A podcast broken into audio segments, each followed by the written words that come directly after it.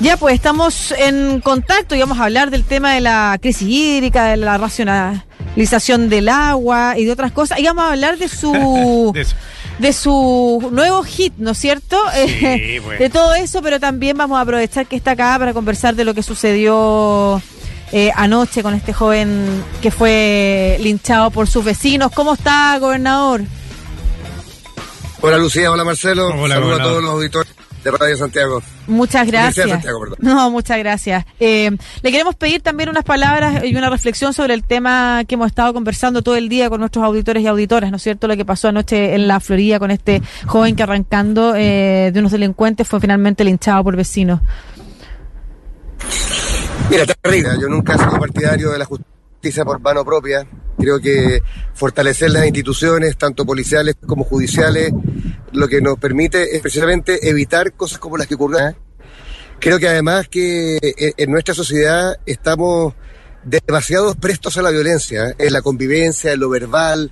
eh, eh, lo hemos visto estos días en los colegios también, que hemos tenido graves situaciones también de, no, ya no solo de bullying, sino que también de eh, agresión entre personas.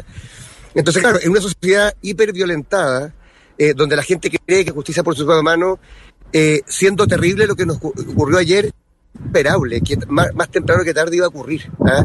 Yo creo que tenemos que hacer un esfuerzo importantísimo por eh, reconstruir y fortalecer nuestras instituciones que requieren cam- cambios, por supuesto, y también de alguna manera entender de que no es con la violencia como vamos a algún tipo de, de situación. En el caso de lo de ayer, digo que esta persona no amenazó a nadie, o sea, fue golpeado sin haber amenazado a otras personas, por mucho que se hayan sentido amenazadas. Entonces, yo creo que hay- es una tremenda reflexión, mi pésame obviamente a su familia, es terrible lo que pasó, pero para que no vuelva a ocurrir tenemos que hacer algunos cambios conductuales que nos, nos van a tomar un tiempo. Estamos, estamos en una sociedad muy violenta hoy día, muy violenta. Sí, eh, gobernador, usted es una persona que tiene ya trayectoria en cuanto a política y sabe el rol que tienen los medios de comunicación y el poder que tienen los medios de comunicación. Hay mucha crítica hacia cómo se abordan estas temáticas en la televisión, en la radio, en, en la prensa. Quería saber, eh, como autoridad y que ya tiene experiencia en esto, ¿usted también cree que hay un error ahí también en eh, cómo se está abordando este tema en la noticia? Mira, yo nunca creo ni en la prensa roja ni en el morbo. ¿ah? Eh, y creo que lamentablemente a veces eso da rating y, y se abusa. ¿ah? Sin embargo, debo ser franco también, yo que ando, no sé, en siete, ocho comunas toda la semana, Mm, eh, la sensación de inseguridad es real. Sí. O sea, hay miedo. ¿ah? Porque hemos visto demasiados casos en los cuales, producto de la nada, de robar un reloj, de una encerrona, de un portonazo, se saca pistola y terminan baleando. Entonces yo creo que, eh, o sea, no me gusta la prensa roja, no me gusta el morbo en los medios de comunicación, pero al mismo tiempo tenemos que reconocer de que hay una situación también de inseguridad y de mayor violencia de parte de algunos delincuentes que hace que la gente ande atemorizada. Así que tenemos que trabajar en ambos frentes. Cómo se cubre la noticia, pero también en disminuir las fuentes de inseguridad que muchas veces son estos delitos violentos que hemos visto en el último tiempo. Sí, no, y esta semana hemos visto incluso a padres llegar a defender con pistolas a sus hijos a colegios. O sea, personas adultas que debiéramos estar a cargo de disolver los problemas de violencia, terminamos siendo más violentos. Las respuestas son mucho más violentas que incluso lo que está sucediendo. Eh, solo para terminar este punto y pasar a hablar de- de- del tema del agua. Desde las instituciones, por ejemplo, la gobernación regional, ¿qué se puede hacer para disminuir ambas cosas? Por un lado, la sensación de inseguridad, las, o sea, para aumentar la seguridad también, pero por otro lado también para lo que usted decía, eh, cómo eh, generamos un espacio de convivencia menos violento. Vamos a Estamos llamarle con, por eh, teléfono. con. Claudio Rego, sí, Sí. gobernador de la región metropolitana. Parece que está ahí en un lugar cercano a la cordillera, por lo menos por la estructura que Está vemos como- detrás de él. sí. Cajón del Maipo, aquí me estoy volando, me estoy volando. por eso mismo, claro, se, veía- se le veía hasta con cara de frío. ¿Está muy helado por allá? Eh, Sabes que está bastante fresco, que hay mucho viento. Sí, hay mucho bueno. viento. sí. Gobernador, Lucía. si quiere, si quiere, para, para no, no perder la conexión, eh, nos quedamos solo con su audio, eh, sin su, sin su cámara, sin su imagen. No sé si alcanzó Ya. a escuchar la pregunta, que es cómo finalmente, antes de pasar al tema del agua, desde las, desde las instituciones, efectivamente, eh, desde, por ejemplo, la gobernación, es posible avanzar no solamente en mayor seguridad, eliminar esa sensación de seguridad, sino que además lo que usted decía al principio, estamos en una sociedad violenta. ¿De qué manera la institución también puede trabajar en eh, tratar de, de, de aminorar esa, esa, esa sociedad violenta en la que nos mm. encontramos hoy, esa convivencia violenta. Mira, yo diría, eh, es tan complejo el fenómeno que, que no, no, ninguna institución por sí sola puede eh, transformarlo. Yo creo que tenemos que empezar a cambiar el tema desde el lenguaje. Yo creo que quienes tenemos responsabilidades públicas tenemos el primer deber de moderar nuestro lenguaje, de no descalificarnos, de, de, no caer en la tentación fácil del titular y del trending topic, eh, por decir una pachotada. Eh, porque claro, si, si, los que tenemos que predicar con el ejemplo, estamos literalmente siendo violentos en el lenguaje, Imagínate cómo chorrea eso hacia abajo en la sociedad. Creo que tenemos que hacer un trabajo importante en los colegios, la convivencia pacífica, la resolución pacífica de los conflictos en los colegios, eh, los temas de, bullying también. O sea, todo esto parte, digo, eh, eh, el origen está ahí, ¿te das cuenta? Y si no somos capaces desde ahí a reconstruir una sociedad más no violenta, en que podamos discrepar pero no ser enemigos, donde podamos resolver pacíficamente las soluciones, difícilmente vamos a cambiar esta, esta raíz violenta de nuestra sociedad. Y por otro lado también, por supuesto, están los temas de desigualdad y de injusticia. O sea, yo creo que eh, una de las causas de la violencia también es la desigualdad y la injusticia. En la medida que avancemos a una sociedad y a una ciudad como Santiago más equitativa, eh, donde las oportunidades de espacio público, de recreación, de salud lleguen a todos por igual, creo que también vamos a estar combatiendo otra causa de la violencia. Te menciono dos porque, claro, lo otro es obvio, ah, mm. que funcionan los tribunales, que funcionan las policías, mm. pero yo te digo que en la educación y en el tema de una ciudad más justa, hay una clave también para disminuir la violencia. Sí, gobernador, eh, comparto con usted la, lo que lo que señala. Claro, y uno ve, no sé, noticias, por ejemplo, acá estaba leyendo en la cuarta que a una casa en Ñuñoa entraron cinco personas con armas de fuego a asaltar un domicilio. Claro, y entonces uno empieza a justificar muchas veces, o por lo menos pensar en que una familia puede reaccionar de una manera violenta cuando se ve sometida a una situación como esta. Pero nosotros lo habíamos llamado por el em, por otra de las preocupaciones que tenemos, sobre todo desde Santiago al sur, me imagino, desde la región metropolitana sur, que es esta sequía que ya nos afecta por más de 12 años. Y bueno, ayer usted fue trending topic, por lo menos, como aunque no quiera hacerlo en algunas materias, en esta sí lo fue por esta tiradera que, que realizó en este, en este video. Em, primero, ¿cómo surge la idea y por qué en ese formato hace este llamado a cuidar el agua? Mira, tengo un equipo Ahí justo se nos fue el, audio, el audio cuando nos iba a explicar de dónde había sacado la idea. ¿No, ¿Lo vamos a llamar? Ahí, ahí, sí. ahí sí. Sí, gobernador, lo vamos a llamar por teléfono. Por teléfono. sí, lo vamos a llamar por teléfono ahora mismo. No, está funcionando mucho esto, así que mejor por teléfono. Ya, lo al tiro. Igual hemos tenido la fortuna hasta ahora de, de, con claridad haber escuchado todo lo que quiso relatarnos. Eh, y lo primero tiene que ver con esa reflexión en torno a este súper trágico hecho en el que él decía, más eh, sin, sin dejar de llorar, de lamentar la tragedia, en algún momento iba a suceder. O sea, la escalada de detenciones, comillas, detenciones ciudadanas, transformadas finalmente en cuasi linchamiento, iban a terminar tarde o temprano en, en, un mm. crimen como el de ayer y además un crimen contra un inocente. Ahora vamos a conversar de la segunda parte, Marcelo. Sí, eh, lo de mm, lo que presentó ayer, pues, eh, gobernador, está... Ah, estamos eh, hablando de, la tiradera, de la tiradera. Sí, bueno. Mira, una de las cosas buenas de trabajar con gente joven y creativa es que a uno lo desafían. ¿ah? Ellos me plantearon que eh, la mejor manera de, promover una reflexión y una conciencia en el Día Mundial del Agua eh, no era solamente haciendo lo típico, una conferencia de prensa, sino que hacer algo distinto. Así que ellos me, me propusieron, yo me animé, y ahí tenemos la tiradera. Así que, mm. como dicen por ahí, tiemble residente. Oye, pero la verdad es que mira, que eh, el objetivo es muy sencillo. Yo creo que eh, llevamos, ustedes mismos lo decían, este va a ser el decimocuarto año de sequía continua. Una sequía que no es circunstancial, sino que es estructural. O sea, el cambio climático llegó para quedarse. Y resulta que como sociedad, cuando digo sociedad digo todos, ¿ah? empresas, Estado y también personas comunes y corrientes, no hemos tomado conciencia de la gravedad de la situación que nos tiene al borde de un racionamiento en Santiago y tenemos que cambiar conductas, cambiar normas y cambiar también procedimientos.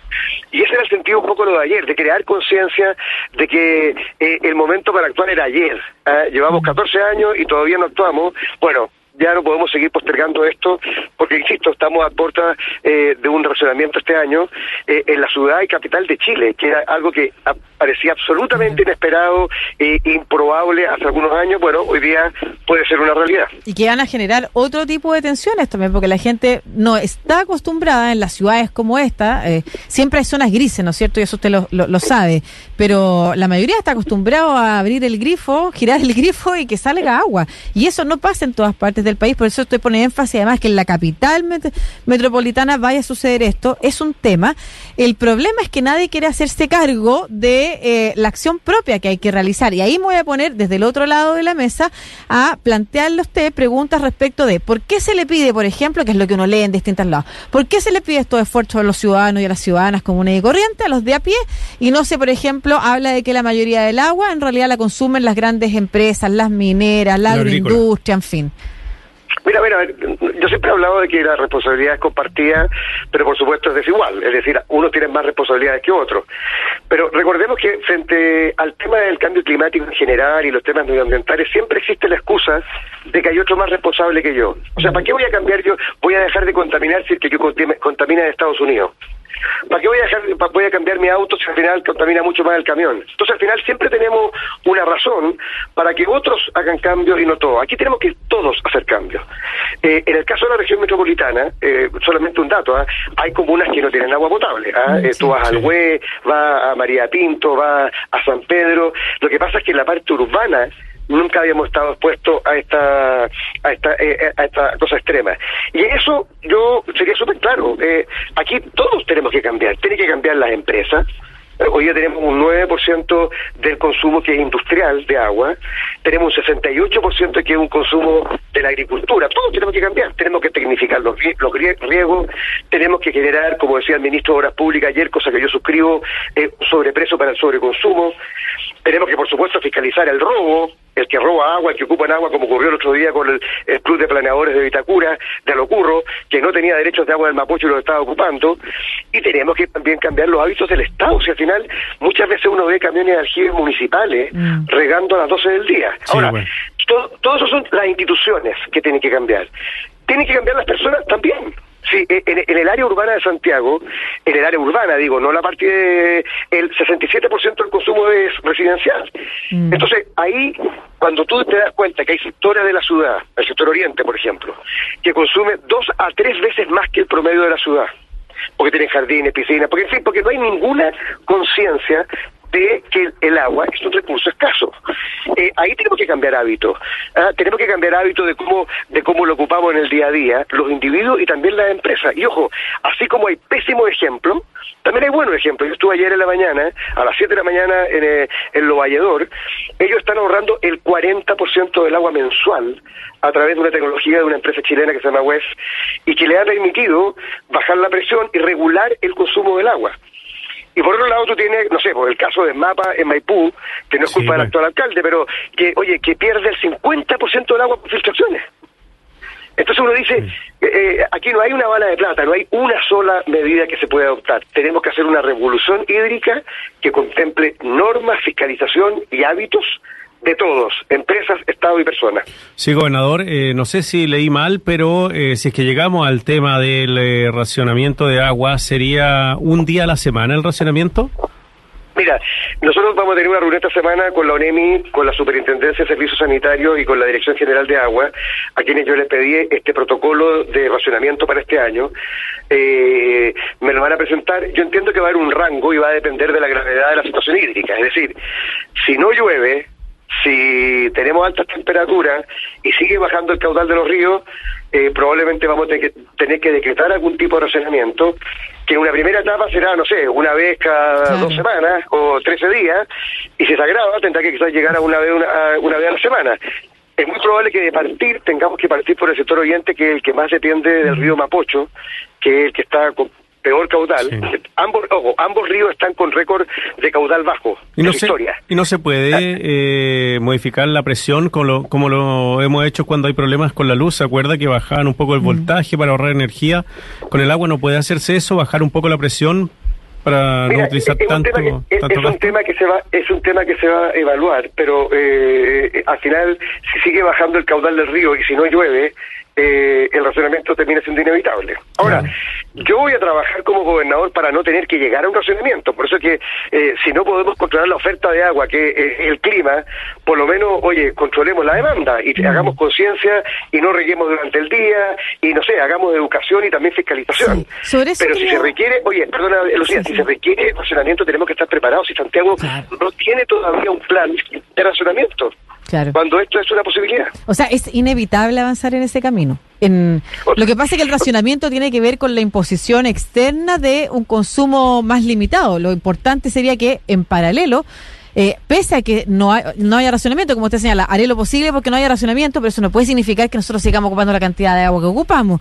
Y ahí lo que usted mencionaba respecto de la educación es fundamental, porque muchos no sabemos cómo eh, o hacer uso más eficiente del agua o incluso nuevas tecnologías que permitieran eh, generar eh, también menor consumo. ¿Cómo, por ejemplo, qué datos nos puede entregar ahora independiente de la campaña que se pudiera hacer comunicacional de educación? Mira, yo te diría tres, tres cosas que son fundamentales. O sea, yo creo que en el día a día todos los ciudadanos podemos contribuir al ahorro del agua. En la ducha, en el lavaplato, en el jardín, y en el auto. Ahí tenéis cuatro fuentes que la gente generalmente lo que hace son duchas largas, se lava los dientes, se lava los platos con el agua corriendo y para qué existe el auto y el jardín. ¿ah? Yo que ahí tenemos una, esto, en el caso de los ciudadanos. ¿ah? Yo creo que tenemos hoy día eh, tenemos eh, una, un desafío que es el siguiente, es que Chile no reutiliza nada del agua, nosotros regamos con agua potable, los parques y los jardines, y, no tenemos eh, la capacidad de reutilizar cuando países como Israel tienen un 80% de reutilización. ¿Por qué? Porque el Estado no ha dictado el reglamento que lo regula. Eso es inmoral. O sea, en el medio de la sequía que tenemos, que el Estado se dé el lujo de demorar tres años un reglamento que permitiría reutilizar las aguas grises, mm. me parece escandaloso. ¿eh? Segundo, aquí, para darte temas que no tienen que ver con las personas, eh, en, países como, también para darte el ejemplo Israel, que me ha tocado estudiarlo últimamente, mm. eh, ellos tienen un nivel de filtración de agua de un 3%. El promedio de Santiago es 30 y en Maipú 50. O sea, solo hecho de mejorar las cañerías, de hacer inversiones, de revisar filtraciones, nos permitiría reducir fundamentalmente el consumo. Y finalmente está el tema también de las grandes empresas y la agricultura que requieren tecnificación y más tecnología para regular también la cantidad de agua que están regando. En muchos países del mundo se rega por goteo, en Chile seguimos regando por inundación, ¿eh? que no es necesariamente la manera más eficiente de ocupar el agua. Sí, otra cosa, mm, y lo conversamos ayer en una sección que tiene Freddy Stock en La Viña del Señor, se llama, sobre el tema de la producción intensiva que se ha hecho en eh, nuestro país y en el mundo en cuanto al tema agrícola y eh, no sé si a usted le ha pasado, pero en los supermercados muchas veces se bota la verdura, se bota la fruta que sobra. También eh, yo creo que hay un llamado al consumo que debería ser un poco más racional. Yo creo que nos acostumbramos como siempre desde chicos a que nunca se iban a derretir los hielos eternos, como le decían, de que íbamos a tener agua para siempre. Debería haber también una campaña en eso, en el tema del consumo responsable, no solo del agua, sino del consumo responsable de todo, eh, gobernador. Ah, yo, creo que eh, reencontrarnos con una manera más, más, sencilla y más compatible con el respeto al medio ambiente es una tarea que tenemos como humanidad. ¿ah? Yo creo que necesitamos reencontrarnos con el medio ambiente en la gestión de los residuos, en el consumo también de, productos tanto eh, alimenticios como de otro tipo. O sea, tenemos que aprender, aprender a vivir un poquito una cultura menos consumista de la que tenemos sin duda alguna. Ahora, eh, lo, interesante es que hoy día no tenemos que reinventar la rueda, tenemos experiencias internacionales donde se han abordado muchos de estos temas. Lo que nos ha faltado, creo yo, es uno, conciencia ciudadana y política y empresarial al respecto. Dos, nos ha faltado sentido de urgencia y liderazgo para acometer estos cambios, eh, porque esto requiere cambios eh, que no van a ser solamente voluntarios, o sea, mm. aquí va a haber que incentivar a la gente por la vía del sobreprecio o definitivamente obligarlos y prohibirles algunas conductas que van en contra del respeto del consumo responsable del agua. Ese es el tipo de cosas que tenemos que hacer. O sea, pero ¿sabes lo que me da, como impotencia? Es que la gente dice, bueno, pero eh, ¿el racionamiento va o no va? ¿Va a llover o no va a llover? Como si eso va a resolver el problema, si el problema lo tenemos igual, haya o no haya racionamiento. Claro, claro, efectivamente. Esto no, no tiene retroceso O sea, vamos a tener que aprender a vivir de otra manera, porque no es solamente un problema eh, en Chile, en Santiago, es, es global, solamente se va a acrecentar. Y otra de las conductas habituales que uno puede escuchar también, y que también lo comentamos a propósito de la entrevista que le hicimos al diputado eh, recién, Alexis, perdóname, el, eh, recuérdame el, el nombre, Sí, yo, yo- Marcelo. yo te ayudo. Alexis Sepúlveda, diputado del Partido Radical, a propósito del MEPCO, ¿no es cierto? La estabilización del MEPCO o del cuarto retiro. En este caso, las mismas eh, excusas, que es como ya, pero si hay los otros contaminan más. Ya, pero es que hay, es como que siempre hay razones para justificar una medida que es completamente opuesta a la, a la, a la necesaria dirección en la que tenemos que avanzar. Entonces, mira, mira, volviendo a Lucía, eh, no puedo estar más de acuerdo contigo. O sea, mira, a, a propósito de la tiradera ya, ¿cuál es la gran crítica? Pero que usted no se fue en contra de las mineras. Pero, oye, si yo jamás he dicho que no tenemos, eh, jamás he dicho que no tenemos una, una responsabilidad compartida y que las empresas y el Estado tengan más. Pero, pero eso es lo mismo que decíamos antes. O sea, el problema es de Estados Unidos y de China, no es de Chile. Entonces, da lo mismo lo que hagamos acá porque el cambio climático viene igual.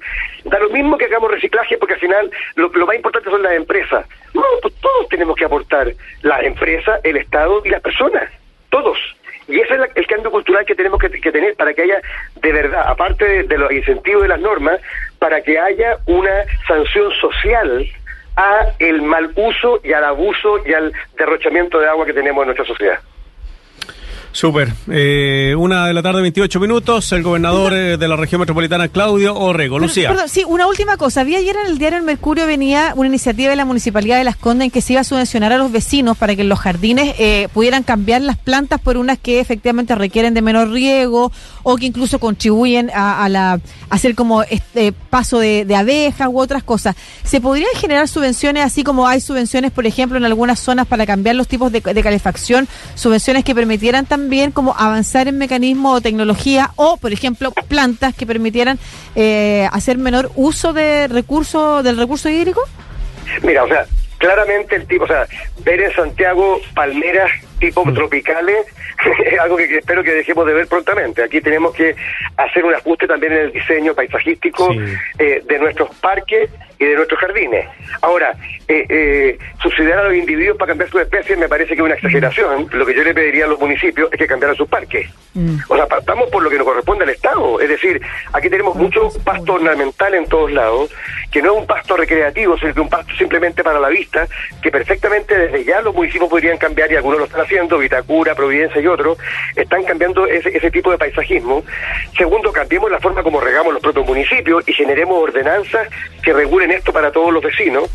Y tres, también, oye, hagamos un trabajo con las empresas para que ellas también hagan su pega. O sea, yo creo que aquí, antes de subsidiar el cambio del jardín o el Claro. tipo de flores, yo te diría que el Estado predique con el ejemplo. O sea, aquí el drama es que la gente se, descora- se, se desmoraliza cuando se le pide que haga algo y ve que las autoridades o las grandes empresas no lo están haciendo en paralelo. No significa que es unos versus otros, pero todos tenemos que actuar en paralelo.